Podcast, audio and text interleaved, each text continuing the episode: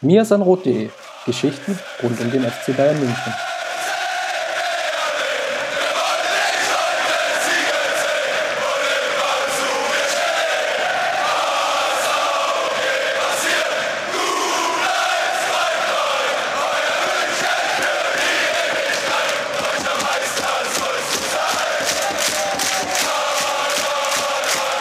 Herzlich willkommen zum Mir sein Rot Podcast, Folge 31. Wie versprochen, so halten wir es jetzt auch in regelmäßiger Natur, sieben Tage nach dem letzten Podcast, wieder eine neue Episode und auch diesmal wieder mit dabei Steffen, der Bayern-Blog. Grüß dich, moin moin ist das Stichwort. Erster Spieltag in der Rückrunde, Hamburger SV. Du warst live im Stadion. Erzähl doch mal ganz spontan, wie war es, wie hat es sich angefühlt? Ja, es wäre schön, mal wieder im Stadion auch zu sein und auch die Mannschaft dann nochmal ähm, so nah zu erleben, weil es ja doch nochmal einem ein paar andere Eindrücke gibt, als dann nur am Bildschirm. Also es war sehr kalt, aber dafür interessiert es sich wahrscheinlich nicht. Ähm, es, also es war wirklich sehr kalt. Ähm, es war ein sehr merkwürdiges Spiel, weil äh, der FC Bayern sehr lange gebraucht hat, um vernünftig ins Spiel zu kommen. Ähm, Hamburg hat es sehr geschickt gemacht. Da muss man auch sagen, ähm, dass Labadia es anscheinend wirklich hinbekommen hat, da eine sehr defensiv, eine sehr stabile Ausrichtung zu finden. Da hat sich der HSV sehr wohl gefühlt.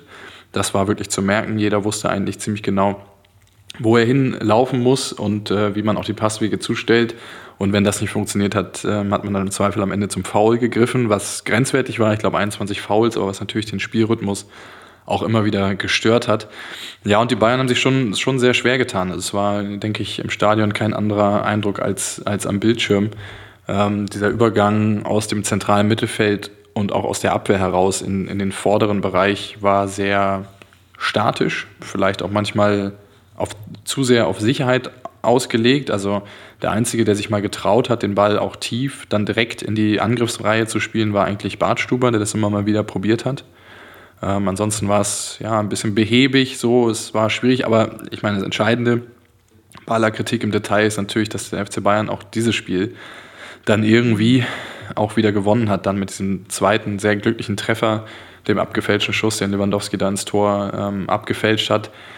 Lahm hat heute ähm, am Montag gesagt, dass es ganz normal ist, dass es Zeit braucht und dass auch die Mannschaft noch keinen Spielrhythmus in dem Sinne hat und auch noch nicht so fit ist, wie sie es für ihre Spielweise braucht. Aber ja, es war jetzt nicht so, dass man jetzt sagt, das war jetzt ein, irgendwie ein schwungvoller Start in die Rückrunde, vor allem wenn man sich anschaut, was irgendwie der große Konkurrent aus Dortmund gemacht hat. Mhm. Ähm, es hat gedauert, um ins Spiel zu kommen. Ähm, es wurde dann äh, ein wenig besser, aber es waren auf jeden Fall Probleme zu erkennen, gerade in diesem Übergang ins, ins vordere Drittel. Defensiv hat man es dann allerdings recht gut gemacht. Also man hat sehr wenig zugelassen. Das, das war insgesamt in Ordnung defensiv. Lass ich mal da einhaken, wenn du sagst, Übergang von Abwehr ins Mittelfeld, Drittel. Wir haben natürlich vorher alles falsch gelesen. Wir haben eher gesagt, Viererkette, tendenziell haben wir eher Martinez vorne. Dann, ja, Vidal sollte eigentlich spielen. Also die drei Dinge, die wir gesehen haben oder vorher vor dem Spieltag im letzten Podcast analysiert haben, haben wir alle falsch gedeutet. Lass uns mal einsteigen, vielleicht mit der Dreierkette. War zumindest für mich doch relativ überraschend, ehrlich gesagt. Mein Eindruck war, dass Guardiola ganz gut vorbereitet war auf das, was, was Labadia ihm anbieten wird. Und er hat versucht, und grundsätzlich muss man nochmal sagen, was wir auch schon beim letzten Mal besprochen haben, die Angangs, ähm, die Ausrichtung in Auswärtsspielen ist häufig dann doch bei Guardiola immer eine etwas vorsichtigere tendenziell gewesen. Jetzt kann man sagen, so eine Dreierkette ist doch eigentlich mehr Risiko als eine Viererkette, aber so wie, es, wie es interpretiert war, war es definitiv eine eher vorsichtigere Variante. Lahm und Alonso haben ähm, im Aufbauspiel meist die Sechserposition und meist auch auf einer horizontalen Linie, was ich ziemlich untypisch fand, was man im ähm, in der Schlussphase der Hinrunde eigentlich fast gar nicht mehr gesehen hat, dass da so zwei Sechser auf einer Höhe wirklich diesen Aufbau mit organisierten. Und die Idee war, glaube ich, ähm, mit der Dreierkette und den zwei Sechsern davor eben diese ständigen Dreiecke zu bilden, ähm, um eben nicht in die Falle äh, zu tappen und, und, und, frühe Ballverluste zu, zu riskieren, während man in der Viererkette dann eher breiter gestaffelt gestanden hätte äh, und der Übergang ähm, in den Sechserbereich vielleicht nicht so einfach gewesen wäre. Aber da, das hat auch meistens gut funktioniert. Also der FC Bayern sehr geduldig, hat auch diese frühen Ballverluste zum Großteil eigentlich vermieden. Aber es, es, war halt, wie gesagt, einfach ein bisschen behäbig dann der, von der Innenverteidigung zum Sechser, vom Sechser in den Achter- oder Zehnerraum oder wieder zurück oder auf die Außen. Ich glaube, das war die Idee, dass man eben diese zusätzliche Unterstützung durch Lahm auf der Sechserposition hatte, um eben das Pressing besser ausspielen zu können. Aber es ist halt auf Kosten des Tempos und auch der Zielstrebigkeit ein bisschen gegangen. Jetzt hast du Lahm schon ein bisschen angesprochen. Ich würde mal vielleicht eher auf seinen Partner schauen, Alonso der hat gerade für mich in der ersten halben Stunde doch relativ häufig irgendwie den, ja, eine abkippende Rolle eingenommen, sprich, er ist zwischen die Innenverteidiger gerutscht und hat aus meiner Sicht zumindest dadurch den, den Spielaufbau schon erheblich gebremst, weil der Malam so ein bisschen, ja, teilweise auch in der Viererkettenstaffelung, die es ja dann auch immer wieder gab, so ein bisschen, ja, mehr oder weniger im toten Raum gefangen, vor allem weil Thiago sich eher auf der linken Achterposition orientiert hatte und Müller die ja, fast schon neben Lewandowski stand teilweise oder sogar noch höher positioniert war und dadurch der Übergang eigentlich so eigentlich gar nicht mehr möglich war und sondern nur noch über lange Bälle organisiert werden konnte. Wie hast du denn Alonso so generell gesehen an dem Spiel? Also grundsätzlich kann ich das unterstützen, was du sagst. Es gab ganz oft auch die Situation, wenn der FC Bayern so 20 Meter vom eigenen Tor den Ball hatte und eben den Spielaufbau organisiert hat, dass rund um den Schiedsrichter herum, also rund irgendwie ums Zentrum, der ja ungefähr sich mal im Zentrum ähm, des Spiels orientiert, einfach äh, kein Bayern-Spieler stand. So und ein totales Loch entstand zwischen eben diesen Aufbauspielern, den drei hinteren, plus ähm, vor allen Dingen Alonso Lahm, aber auch Thiago ähm, und dann der vorderen Reihe. Und Alonso hat in der Tat auch das eigentlich untypisch, weil es in der, in der Schlussphase der Hinrunde eigentlich kaum noch so interpretiert wurde von ihm. In der Tat äh, sehr häufig, zwar nicht immer, aber häufig äh, abgekippt zwischen die, zwischen die Dreierkette und ja, auch da wieder, glaube ich, eine, ein auf Sicherheit bedachtes Aufbauspiel, was aber einfach dem, dem Spiel extrem Tempo genommen hat.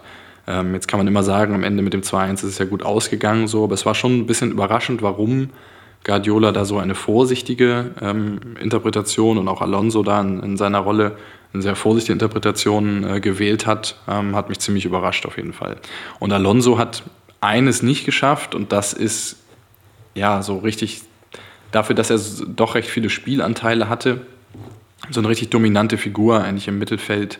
Ähm, das war er nicht an dem Tag. Äh, er hat viel versucht, so. Es ist auch ähm, einiges gelungen, aber er hat auch dann in der Rückwärtsbewegung den einen oder anderen Fehler gemacht, ähm, hat auch Freistöße verursacht, was so ein bisschen die einzigen Chancen des HSV ja auch äh, dann im Verlauf des Spiels waren. Ähm, ja, war so ein bisschen so ein Auftritt, wo sich einige Befürchtungen, was Xabi Alonsos Rolle jetzt in der Rückrunde angeht, so ein bisschen bestätigt, äh, ja, bestätigt wurde. Ja, schwierige Leistung. Hat eigentlich konstant in der zweiten Halbzeit abgebaut. Ich habe das dann noch mal für uns im Spielartikel reingeschrieben. Hatte dann auch so eine Phase, so ab der 60. Minute, in der er auch fast keine Ballaktion mehr hatte, was ja eigentlich total untypisch für ihn ist. Also auch so richtige Blöcke, so über mehrere Minuten hinweg, drei, vier, fünf Minuten ohne einzige Ballaktion.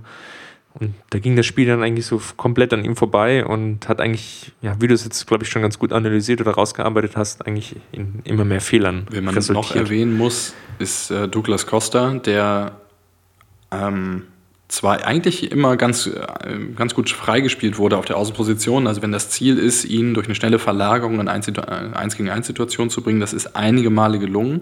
Er hat auch Dribblings erfolgreich abgeschlossen, aber war letztlich wirklich sehr ähm, uneffektiv in dem, was er gemacht hat. Das hat mich ein bisschen überrascht. Also Coman war der klar bessere Flügelspieler. Coman war sogar richtig stark, also der hat mich richtig beeindruckt an dem Tag, ähm, war kaum zu halten von seinen Gegenspielern, von seinen zwei Gegenspielern teilweise, die dann auch immer wieder zum Foul gegriffen haben. Und das Spannende ist ja so ein bisschen auch die beiden in der Abgrenzung. Während Costa eher so wirklich auch ein verspielter Dribbler ist, ist Coman eigentlich, eigentlich hat er eine Bewegung, das ist den Ball vorbeizulegen am Gegner und hinterher zu laufen. Und das hat aber so häufig funktioniert, dass er also ganz klar der durchschlagkräftige Offensivspieler der beiden war. Von Costa war ich wirklich enttäuscht. Lass uns mal zum, ja, ich stilisiere es jetzt mal hoch und sage, zum K.O. der Saison. Ja. Zum Ende der Saison. In die 56. Minute blicken. Jerome Boateng verletzt sich. Ja. Muskelbündelriss und wohl Adduktorenabriss hat er auch sofort signalisiert, nachdem er den Ball da geklärt hatte, beziehungsweise am Seitenaus, so für der Eckfahne, sich dann den Gegenspieler weggewunden oder rumgewunden hatte und dann ja, den Ball klären konnte, hat er sofort das Signal gegeben zum, zur Seitenauslinie, es ist irgendwas passiert, ich muss ausgewechselt werden.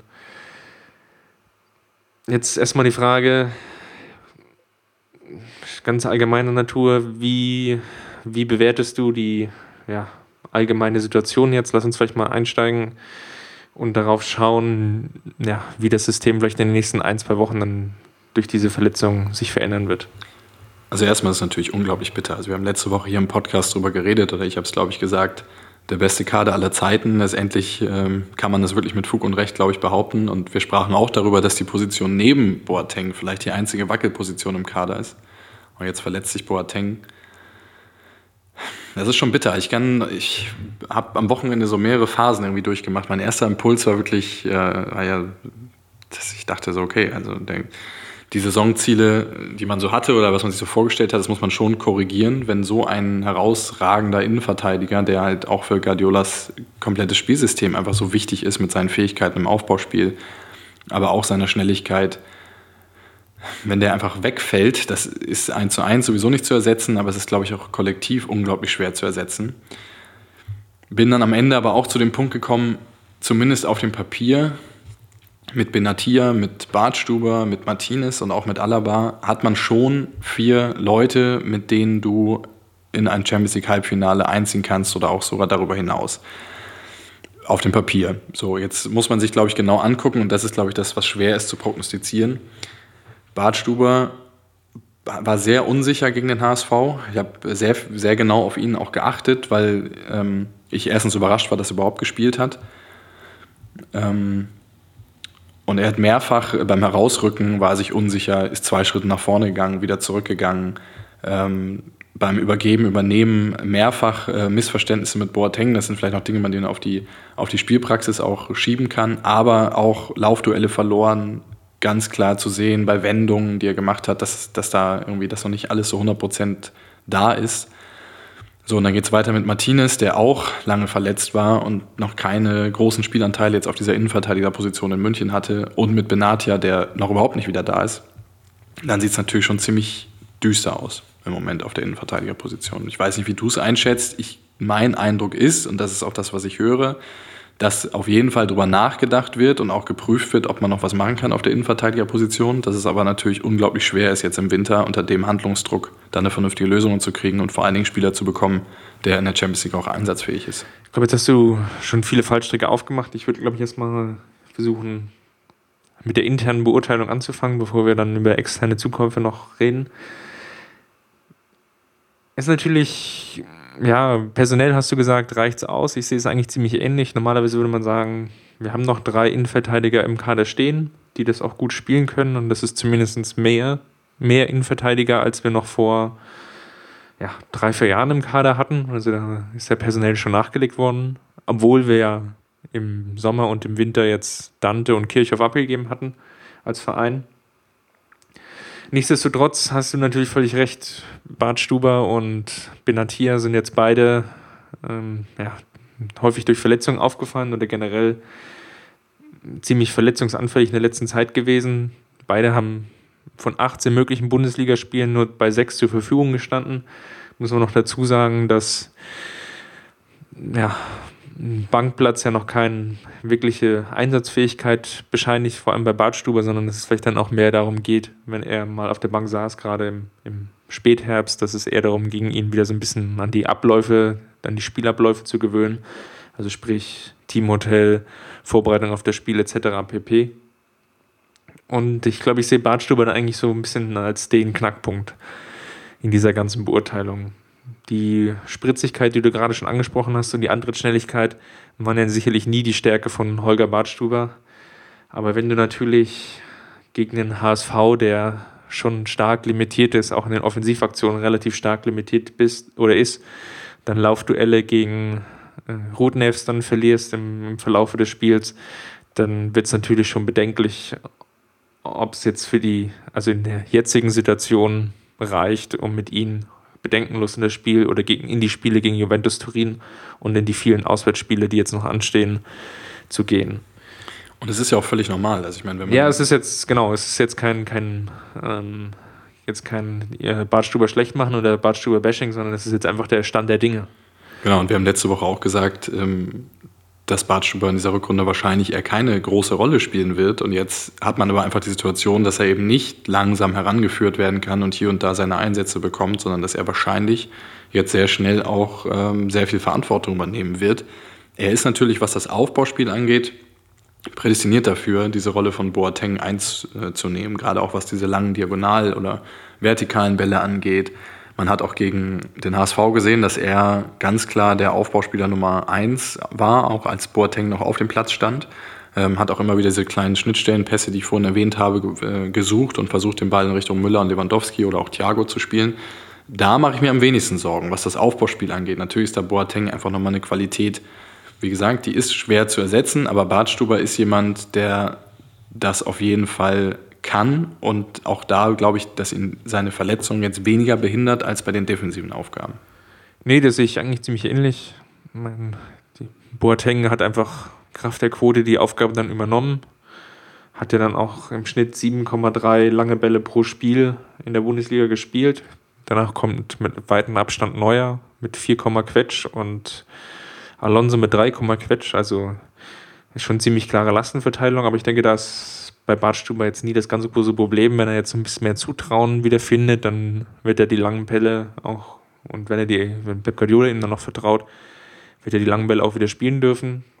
Ich, ich mache mir einfach da um die, die defensive Sorgen und ich meine, es heißt nicht ohne Grund, dass eine Verletzung einerseits eine gewisse Zeit braucht, bis sie ausgeheilt ist, aber dass man eigentlich die Zeit nochmal mal zwei nehmen kann, bis wieder die volle Leistungsfähigkeit wiederhergestellt ist. Und Badstuber war jetzt relativ lange draußen, anderthalb Jahre. Deswegen ist es auch völlig normal, dass jetzt noch nicht alles hundertprozentig klappt. Aber wie gesagt, das ist jetzt ziemlich schwierig und unter der Prämisse, dass vielleicht auch Benatia ja nicht sofort wieder voll belastet werden kann. Und da würde ich jetzt vielleicht auch mal das nächste Fass aufmachen anhand oder aufgrund der vielen Muskelverletzungen glaube ich kaum, dass er jetzt sofort wieder extrem viele Spielanteile bekommen wird, weil die anderthalb Jahre, die er jetzt beim FC Bayern angestellt ist, ist er jetzt einfach häufig durch diese muskulären Pro oder mit muskulären Problemen ausgefallen. Und ich kann mir eigentlich nur schwerlich vorstellen, wie er jetzt wieder voll oder so integriert werden kann oder sofort integriert werden kann, dass er ja, ich sag jetzt mal, von drei Spielen, ja, zwei, drei Viertel bedenkenlos auf dem Platz stehen kann. Also das ist einfach ein gewisses sportliches Risiko, was sich hier ergibt.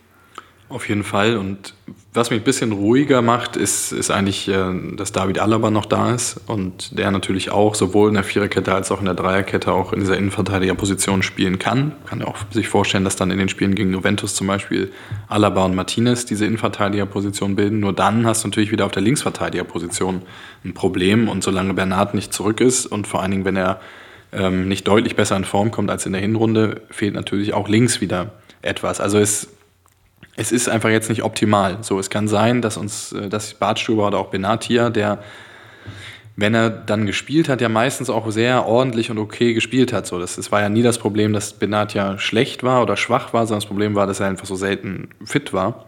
Es kann alles sein, dass die zurückkommen, aber es mit Juventus steht jetzt ähm, in ja, nicht mal mehr vier Wochen, glaube ich. Ne? Das ist äh, schon eine ziemlich hohe Prüfung einfach an. Das ist, das ist das erste Spiel der Achtelfinalrunde.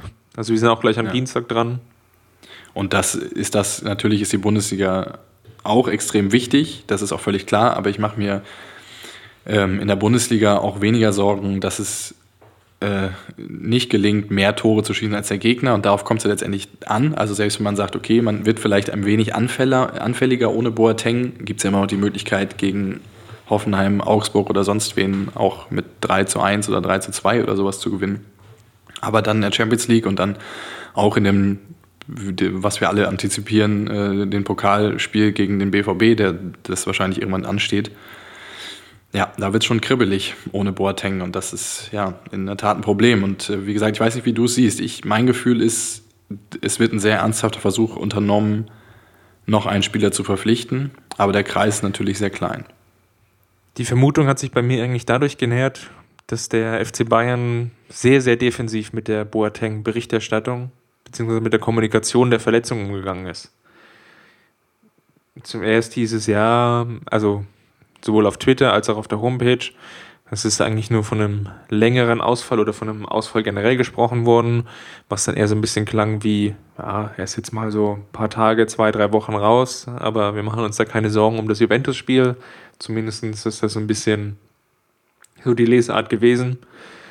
Ja, und jetzt sickert so nach und nach in den Medien eigentlich eine Hiobs-Botschaft nach der anderen durch.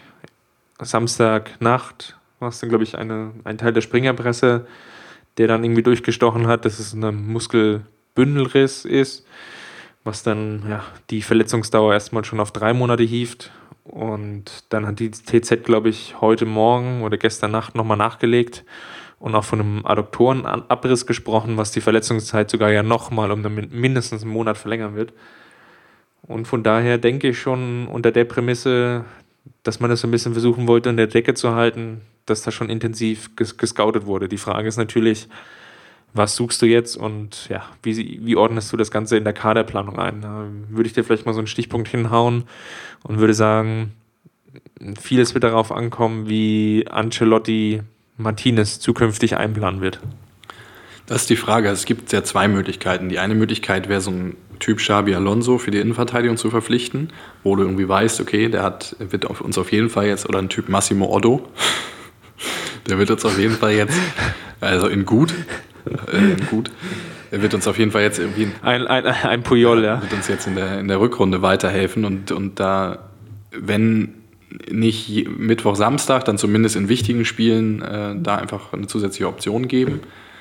Oder man versucht jetzt diesen Engpass ähm, zu nutzen, um wirklich auch eine langfristige Lösung äh, zu finden. Und da spielt in der Tat dann eine Rolle, wie Ancelotti über, über Javi Martinez denkt. Und ich, ich gehe davon aus, so professionell wie der FC Bayern inzwischen im Scouting aufgestellt ist, ähm, dass auch das da mit berücksichtigt wird. Und ich gehe eigentlich schon eher davon aus, dass, dass Ancelotti Martinez dann auch wieder äh, auf der 6 stärker einplant. Und das würde natürlich eine Planstelle freimachen, ähm, dafür jetzt äh, in der Winterpause auch schon den wirklich ähm, ja, Innenverteidiger mit Zukunft zu verpflichten. Aber wie gesagt, es, äh, für mich bleibt dann immer wieder der Punkt, ist derjenige in der Champions League spielberechtigt und äh, bei denen, die es nicht sind, bleiben einfach nur wenige übrig, die ähm, gehobenes Niveau haben. Lass uns vielleicht mal auf die schauen, die jetzt medial zumindest spekuliert wurden. Einer schließt sich ja an, dann schon aus, das wäre Mustafi. Der würde ja somit so nur in der Bundesliga weiterhelfen und nicht in der Champions League. Dann, ich nenne jetzt mal die Kandidaten, die außer, oder innerhalb der Bundesliga rauskommen, bevor wir uns dann ja, auf die große europäische Bühne wagen. Was denkst du über Martip und Brooks? Sehe Martip stärker als Brooks. Ähm, bin von beiden aber nicht im Moment so überzeugt, dass ich sage, okay, du nimmst jetzt richtig Geld in die Hand, weil also beide Vereine davon zu überzeugen, jetzt in der Winterpause so einen Spieler abzugeben, das wird, wenn sie es überhaupt tun, dann nicht ganz billig. Und so überzeugt bin ich von beiden nicht. Ja, bei Martin wäre natürlich der Vorteil, dass, dass der Vertrag jetzt ausläuft. Also wenn Kohle, dann, dann jetzt. Aber Schalke hat natürlich auch selbst Probleme. Höhe das fällt lange aus. Nastasic ist auch ja, mit seinem Sehnenabriss immer noch verletzt. Das heißt, Schalke 04 wird sie auch, glaube ich, tunlichst überlegen, ob sie jetzt einen Innenverteidiger abgeben wollen oder nicht ja, auf der internationalen Bühne fällt mir eigentlich aktuell nur Laporte ein von Athletic Bilbao und da ist, glaube ich, dann schon wiederum das größte Problem. Es wird nicht billig. Auf jeden Fall. Also es gibt, man kann noch ein paar weitere Kandidaten, also wer, Stones, ja. Feldmann, andere. Ähm, Mustafi sicherlich auch, aber es bleibt, also ich glaube nicht, dass es unbedingt an der Frage scheitert, will man jetzt noch was machen, sondern es scheitert wenn, dann wahrscheinlich eher in der Frage, findet man einen Verein, der abgeben will und findet man einen Verein, der zu Konditionen abgeben will, einen ja, wirklich einen guten Spieler oder sehr guten Spieler, ähm, der ja genau weiß, dass der FC Bayern jetzt einen Engpass hat und auch vielleicht ein bisschen unter Handlungsdruck steht. Kandidaten gäbe es, aber die Frage ist einfach, ob es realistisch ist und darstellbar ist. Und da bin ich, da bin ich wirklich skeptisch, ob das, ob das so funktioniert. Ähm, ich, wie gesagt, ich gehe davon aus, der FC Bayern wird einiges versuchen jetzt in der nächsten Woche. Aber ich gehe tendenziell eher davon aus, dass es bei dem, bei dem Kader jetzt bleibt, aufgrund einfach der schwierigen Marktsituation. Ich glaube, wenn ein Spieler realistisch ist, dann ist es Laporte. Einfach aus dem Grunde, weil er bei Atletico Bilbao natürlich aufgrund des spanischen Transferrechtes eine Ausstiegsklausel hat, wie jeder Spieler dann eine Ausstiegsklausel hat. Und die könnte man zur Not bedienen.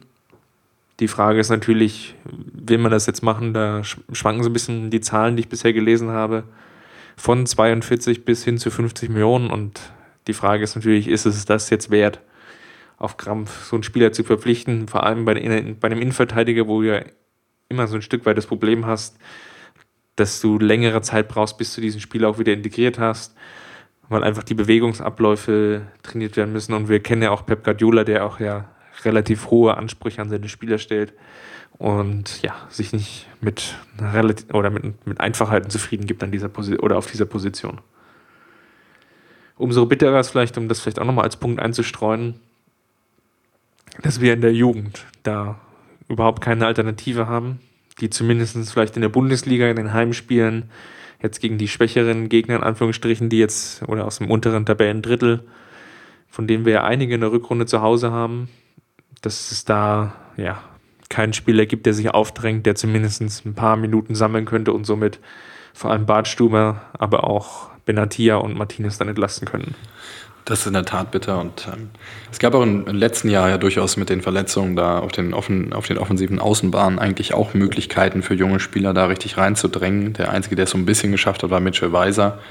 Aber halt auch nicht auf dem Niveau, dass, es, dass er sich nachhaltig da bei Bayern für den Vertrag empfehlen konnte. Und ja, das, das schmerzt schon richtig, weil es wäre so einfach jetzt zu sagen, okay, man hat einen 18-, 19-Jährigen aus der Jugend in der Hinterhand, man gibt ihm jetzt mal zwei, drei Wochen auch eine Chance in der Bundesliga sich zu beweisen und kann dann, keine Ahnung, ähnlich wie damals Owen Hargreaves 2001 oder so, auf einmal in so einer Rückrunde noch eine richtig gewichtige Rolle spielen. So, aber da ist einfach niemand da, niemand. Und das ist, zeigt vielleicht auch ein bisschen das größte, das größte mittelfristige Problem des FC Bayern, das äh, ist ja anscheinend noch ein bisschen dauert, bis da wirklich gute Na Jahrgänge nachkommen. Dann lass uns vielleicht zum Abschluss nochmal auf das nächste Spiel schauen. Sonntag, ein Sonntagabendspiel, 17.30 Uhr und es wartet niemand Geringeres als die TSG Hoffenheim. Was erwartest du denn ganz grob von dem Spiel erstmal, bevor wir dann so auf kleinere Feinheiten noch eingehen wollen? Ich erwarte Hüb Stevens Fußball. ja. ähm, also das, das dankbare, so nenne ich es einfach mal, Pressing der Gistol-Jahre ähm, werden wir auf jeden Fall nicht mehr sehen. Das Hinspiel war ja sehr ähm, interessant, war auch vom Spielverlauf her dann doch ziemlich kribbelig mit äh, verschossenem Elfmeter und rote Karte von Boateng etc. Das werden wir nicht sehen. Hoffenheim traue ich zu, ähm, konterstark zu agieren, was glaube ich schon mal auch ein, dann der erste Test jetzt wird. Ähm, deutlich konterstärker jedenfalls als der HSV mit Spielern wie Volland. Ähm, erwarte sonst eine sehr, sehr defensive Ausrichtung von Hüb Stevens, der wahrscheinlich das erreichen will, was er irgendwie seit Wochen erreicht, nämlich unentschieden, um da irgendwie aus dem Keller rauszurücken. Ähm, ich glaube, Hoffenheim ist deutlich besser als der Tabellenplatz, haben jetzt auch gegen Leverkusen ein ordentlich bis gutes Spiel gemacht. Und ähm, ja, vor der Konterstärke habe ich, also Konterstärke wäre vielleicht übertrieben, aber vor den Einzelspielern, die durchaus konterstark sein können, habe ich durchaus Respekt an dem Sonntagabend, unangenehmen Termin ähm, für den FC Bayern der jüngeren Vergangenheit. Ja, hast schon angesprochen, in welche Richtung es ungefähr gehen wird. Wir werden wahrscheinlich wieder ein relativ starres 4-4-2 sehen, was dann eher sich auf Verschieben beschränken wird. Meine, sie haben Leverkusen ganz gut im Griff gehabt, die es wiederum selbst sehr für Roger Schmidt-Verhältnisse offensiv angegangen sind, zumindest von den Namen her. Also Kampel, Bellarabi, Hanalulu, Chiccherito und Kiesling haben gespielt und ja, sind dann mehr oder weniger in so eine Konterfalle gelaufen von Hüb Stevens, was jetzt eigentlich, glaube ich, ein bisschen atypisch ist, um das halt wirklich noch als Falle zu bezeichnen, weil die Gewichtung oder die Verteilung der Rollen eigentlich so klar war vor dem Spiel. Natürlich hast du recht, dass Hoffenheim ja, tendenziell erstmal auf, eine, auf ein langes 0-0 aus sein wird. Das liest sich ja auch in den Zahlen ab. Stevens hat es geschafft, Hoffenheim so ein Stück weit zu stabilisieren. Jetzt acht Spiele, acht oder neun Spiele, ein, zwar nur ein Spiel gewonnen, aber ja, fünf Unentschieden aufgesammelt und zwei Niederlagen. Liest sich ja zumindest für den Tabellenletzten, den er übernommen hat, das mal nicht so schlecht. Ist natürlich in der freakigen Bundesliga, die wir aktuell sehen, wo am letzten Spieltag von den fünf letzten, äh, also vor dem Spieltag vier gewonnen haben und ja, Hoffenheim noch unentschieden gespielt hat. Also eigentlich schon eine, eine eigentlich ziemlich bizarre Situation dass eigentlich 0 zu 0 aus Hoffenheim Sicht vielleicht schon ein Stück weit zu wenig ist. Aber beim FC Bayern, wenn du da auswärts als Auswärtsmannschaft hinkommst, kannst du, glaube ich, auch nicht mehr erwarten. Was mich nochmal interessieren würde, ähm, und es tut mir leid, dass ich jetzt mal einen Schritt zurück mache zum Boateng-Thema, aber du bist ja auch äh, so ein bisschen unser Verletzungs- und Muskelexperte. ähm, wie siehst du denn die ganze Debatte jetzt eigentlich um Guardiola, falsches Training, Spieler kommen zu früh zurück, etc.? Ich glaube, was man festhalten muss, was Fakt ist, ist, dass die Muskelverletzungen, seitdem er da ist, deutlich zugenommen haben. So, das ist erstmal ein Fakt. Ich weiß nicht, wie bewertest du alles, was darüber hinausgeht? Na, es, ist, es sträubt sich so vieles in mir, wenn ich diese ganze Diskussion verfolge, weil es da relativ viele zusammen oder kausal Zusammenhänge hergestellt werden, die vielleicht einer richtigen Evidenz nicht, nicht statthalten würden. Was ich damit sagen will, ist, wir sehen natürlich, die Anzahl der Muskelverletzungen hat zugenommen. Das ist, glaube ich, unbestritten. Die Frage ist natürlich, hängt das jetzt irgendwie mit der Spielweise zusammen oder hängt es mit dem Training zusammen? Ich stelle mal so ein Theorem in den Raum und sage einfach mal, alle Schwäne sind weiß. Da würdest du mir vielleicht noch zustimmen, bis ich dir dann vielleicht den einen schwarzen Schwan, den es irgendwo gibt, dann präsentiere.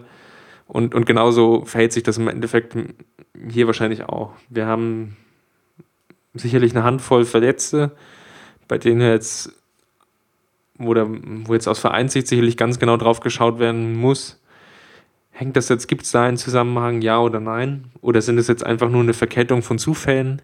Bei Boateng hatten wir auch relativ lange im Teamchat diskutiert. Der war seit seinem Wechsel von Manchester City im Jahr 2011 eigentlich nie längerfristig verletzt, hatte auch bei Man City eigentlich nur einmal einen größeren Ausfall. Und dann ist es einfach vielleicht auch gewisserweise eine Wahrscheinlichkeit, dass es ihn mal trifft. Zudem, und ich glaube, das verzerrt halt auch noch in der Statistik so ein Stück weit, wir haben halt einfach im Kader mit Ribéry, Robben, zwei Spieler auf jeden Fall, die schon sehr, sehr verletzungsanfällig sind. Hinzu kommen jetzt einfach auch noch eine Reihe an älteren Spielern, die im Kader stehen, bei denen die ja, körperliche oder Kraft der, des Körperlichseins einfach hinzukommen, dass sie vielleicht mit dem Alter und mit der gewissen Spiele, die sie im Tank haben, auch einfach ein Stück weit mehr Verletzungsanfälligkeit aufbauen und dann in Anführungsstrichen ein Stück weit empfänglicher dafür sind. Nichtsdestotrotz ist die Häufung natürlich schon gewisserweise eklatant. Und ja, da stellt sich vielleicht bei mir eher so ein Stück weit die Frage, liegt es vielleicht nicht daran, ähm, ja, also wie die Trainings- und Belastungssteuerung ist, sondern eigentlich eher so das, das Einsatzmanagement im Sinne von, wenn Spieler Wehwehchen haben, ob sie eingesetzt werden oder nicht. Und da geht Pep Guardiola meiner Meinung nach vielleicht ein Stück weit zu aggressiv an die Tatsache heran. Am besten lässt sich das vielleicht am Franck Ribéry ablesen, der in einem relativ bedeutungslosen Champions League-Spiel von Beginn an ran musste. Gut, dass er sich dann ausgerechnet wieder verletzt, ist natürlich jetzt so die ja, sinnbildlich für die ganze Situation, aber nichtsdestotrotz, ja, vielleicht ein, einfach da an diesem Punkt ein Stück weit zu früh eingesetzt. Generell alle Spieler und dann ergibt sich einfach solche ja, Kleinstverletzungen, die sich dann über auch einen, ja, ein Stück weit einen Zeitraum ziehen.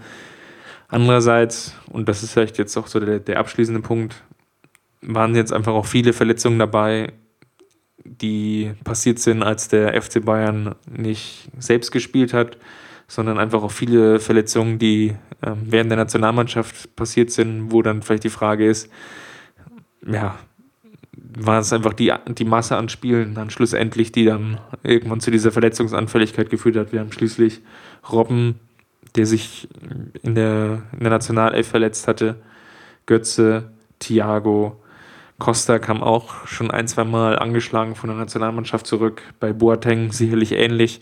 der zwar jetzt nie wirklich dann ausgefallen ist, aber trotzdem ja, teilweise auch Länderspiele dann vorzeitig abgebrochen hat. Und das ist dann also das was auf dem anderen Teil des Blattes Papier steht, was auf jeden Fall auch berücksichtigt werden muss. Ja, also mir sind einige auch zu schnell, so in diesen Zusammenhängen herzustellen. Das ist irgendwie jetzt alles Guardiola schuld und ähm, man hat schon im Training im Winter gesehen, dass die sich jetzt alle verletzen werden und so weiter. Das ist keine Ahnung. Ich weiß nicht, ob das wirklich jemand beurteilen kann, der nicht die ganzen Daten kennt, der auch nicht weiß, was hinter den Kulissen diskutiert wird. Der Kicker hat am Montag auch darüber berichtet, dass, es, dass die Kommunikation zwischen Fitnessabteilung namentlich äh, vor allen Dingen dem Holger Bräuch, der von Bayer Leverkusen verpflichtet wurde, der als absolute Koryphäe gilt, weil das muss man ja eh sagen, sowohl personell hat man sich fast komplett, sowohl was das Ärzteteam als auch was Physios etc. angeht, komplett neu aufgestellt. Man hat aber auch in die Infrastruktur im Bereich Regeneration, Prävention etc. massiv investiert beim FC Bayern. Und es wäre natürlich schon ein Armutszeugnis, wenn es dann am Ende an der Kommunikation zwischen Leistungsdiagnostik bzw. Fitnesstrainern und Trainerteam scheitern würde. Ähm, und das dann letztendlich der einzige Knackpunkt wäre bei der Frage, wie ähm, die Spieler eingesetzt werden, werden die vielleicht auch zu früh eingesetzt. Weil ich glaube, grundsätzlich hat jeder Trainer wahrscheinlich erstmal den Anspruch zu sagen, ähm, ich möchte, dass mein Spieler so schnell wie möglich wieder auf dem Platz steht. So, ich glaube, das ist auch völlig normal. Aber es muss dann normal, im Normalfall doch Mechanismen geben und ich weiß es nicht, ob es sie gibt beim FC Bayern. Ich weiß, äh, nur gelesen, was im Kicker steht und was einige vermuten, aber ich weiß es nicht. Ich hoffe, dass es anders ist. Ähm, dass man dann darüber spricht und kommuniziert und letztendlich aber auch von Fitnesstrainern und von denjenigen, die auch Belastungswerte und Anzeichen ja durchaus erkennen. Auch Sammer hat eine große Pressekonferenz ähm, vor kurzem darüber gegeben, wo es genau um diese Fragen ging, um Belastungssteuerung und eine Professionalisierung in diesem Bereich. Ähm, es wäre ein Armutszeugnis, wenn, wenn das nicht organisiert werden kann, vereinsintern. Und das ist dann aus meiner Sicht vielleicht noch nicht mal unbedingt die Hauptschuld von, von Guardiola, wenn das so wäre, sondern eher von denjenigen in der sportlichen Leitung, die diesen Austausch im Zweifel halt organisieren müssen. Aber wie gesagt, ich weiß nicht, ob es so ist. Ähm, und ich finde, ein, der ein oder andere Schluss, der in den letzten Tagen gefasst wurde, ähm, der war mir etwas, etwas schnell und vielleicht auch zu, ja, zu dankbar. Also es ist so leicht, dann jetzt zu begründen, dass es irgendwie am Trainer liegt und ähm, an der falschen, an der, am falschen Training oder an der falschen Belastungssteuerung oder so. Ähm, ich, wir können es nicht beurteilen. Es ist irgendwie so ein bisschen so eine Blackbox, weil keiner weiß, was da eigentlich für Werte überprüft werden und wie diese Werte aussehen. Ähm, Fakt ist auf jeden Fall, wenn es an der Kommunikation zwischen den verschiedenen Abteilungen scheitert, dann wäre es sicherlich ein Armutszeugnis und äh, ich hoffe, dass, wenn es so ist, dass der FC Bayern das sehr schnell in den Griff bekommt. Ich glaube, das war ein wunderbares Schlusswort. Jetzt sind wir schon ein Stück weit über unsere geplanten Längen hinaus. Ich möchte mich für deine tolle Expertise wieder mal bedanken und ich hoffe, wir hören uns dann nächste Woche wieder, wenn es heißt Mir ist ein Rot Podcast. Auf jeden Fall. Dann bleibt mir nur noch eins. Servus. Bis dahin. Wir haben mal ein Fass aufgemacht.